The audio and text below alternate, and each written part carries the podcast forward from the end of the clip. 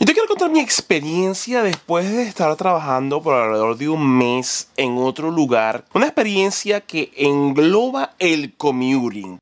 El viaje regular entre el lugar de residencia y el lugar de trabajo o el estudio a tiempo completo. Porque antes, en mi trabajo anterior, yo solía simplemente agarrar mi bicicleta, lanzarme por la calle y manejar por 10 minutos y llegaba a mi trabajo. Pero ahora yo agarro mi bicicleta, voy a la estación del tren, me monto en el tren, paso casi una hora en él antes de llegar a mi nuevo trabajo. Y hay cosas que en este mes he comenzado a experimentar y a reflexionar que pienso deberías conocer, no solamente de entender la ventaja o la desventaja de vivir cerca o lejos de tu sitio de trabajo, sino los efectos que esto puede causar este largo commuting en tu vida personal.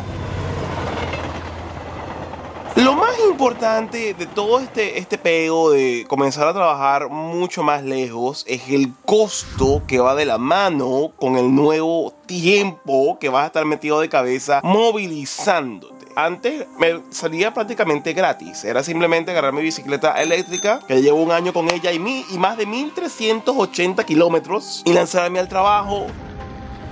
Y llegaba y para cargarla, pues bueno, la batería es muy sencillo. Esta es la batería de la susodicha. Esto se carga en alrededor de dos horas y media y cuesta aproximadamente 15 centavos la carga. Prácticamente gratis. Eso obviamente cambia a la hora de yo conseguir un nuevo empleo. Voy a tener que movilizarme en tren en carro también ha metido un costo en el combustible, por decirlo mínimo. En un mundo ideal, debería, considero yo, vivir cercano al sitio donde uno va a trabajar. No todo el tiempo ocurre eso y hay que sopesar el tipo de empleo, el monto que vas a ganar por él, el sitio en donde tú eh, estás residenciado, que ese empleo sea un beneficio neto económico. Porque antes, si estábamos hablando que la bicicleta era gratis, ahora el transporte público o la gasolina quincenalmente 150 dólares dependiendo de lo que esté haciendo. Es el monto que vas a ganar más, es menos, vale la pena, no vale la pena, es importantísimo tenerlo en consideración.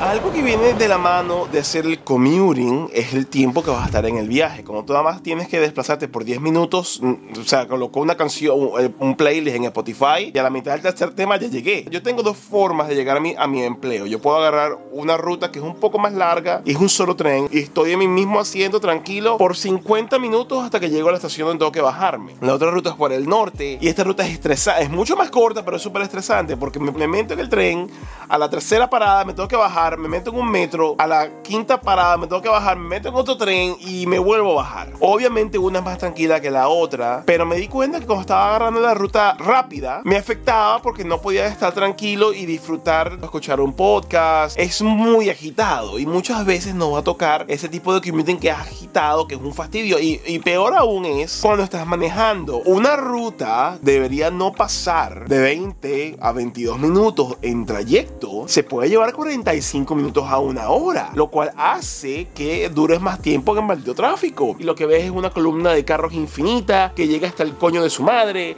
Y lo que te quieres es, Dios mío, ¿por qué me vine en carro? Me debía haber ido en el maldito tren. Y eso obviamente puede causar que uno se fatigue antes de, siquiera llegar al trabajo. Te paras temprano, haces el commuting, llegas al trabajo, desempeñas tus obligaciones laborales y ahora te viene el momento de regresar, que ya no son 10 minutos como eran antes es una casi una hora. No significa que nos vamos a quedar con los brazos cruzados. Bueno, esto, es abrazarse. Los brazos cruzados y no vamos a buscar la forma de conseguir un mejor empleo. Ese tiempo no regresa y ese tiempo muchísimas veces lo perdemos estando en TikTok o en las redes sociales y no hacemos nada productivo. Y es como que, wow, se fueron dos horas de mi vida para llegar y regresar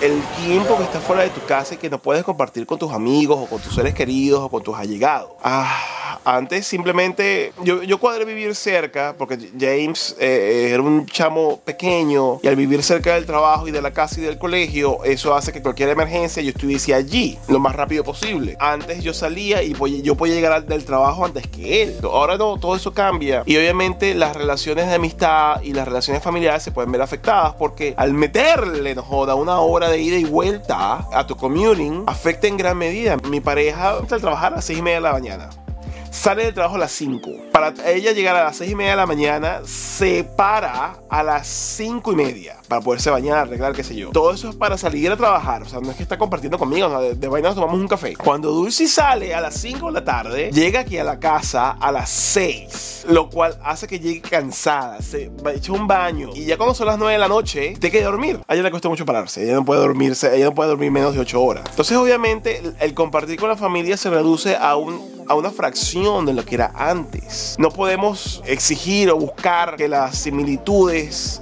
con el trabajo anterior se mantengan, pero hay que tomarlo en consideración porque más, más allá del, gasto de tiempo o del gasto de dinero, son, es como afecta tus relaciones personales. Cuando estemos pensando en cambiar de empleo, hay que pensar en todas las, consecuencias y las repercusiones que esto va a generar. Esto obviamente manteniendo el sitio de residencia en donde estamos y cuando estás rentando es mucho más sencillo decir, mira, me pinto de colores y me voy porque esto ya no me funciona. Este sitio cumple todavía ciertas cosas de su objetivo que ser muy económico. Eso no se puede dejar de lado. Pero es imprescindible y es algo que ya ni siquiera es una decisión que hay que tomar, ya está tomada. A mitad del año que viene, en unos seis meses, la intención es cambiar de sitio a un lugar más equidistante del empleo de Dulce y de mi empleo actual. El commuting no debe ser más de una hora en transporte público, no debería ser más de media hora en vehículo. Idealmente deberías estar a 10 minutos en bicicleta del trabajo, más allá del dinero que te ahorres. Porque si te mudas más cerca del trabajo y dependiendo de donde el trabajo esté, muy probablemente la renta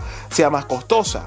En este caso lo es, porque nuestros trabajos son más hacia la ciudad que lo que era anteriormente. Pero más allá del costo de mudarse, que va a, salir a subir la renta, es lo que nunca vas a poder recuperar. La plata se recupera, la plata se puede generar. Lo que no vas a recuperar es el tiempo.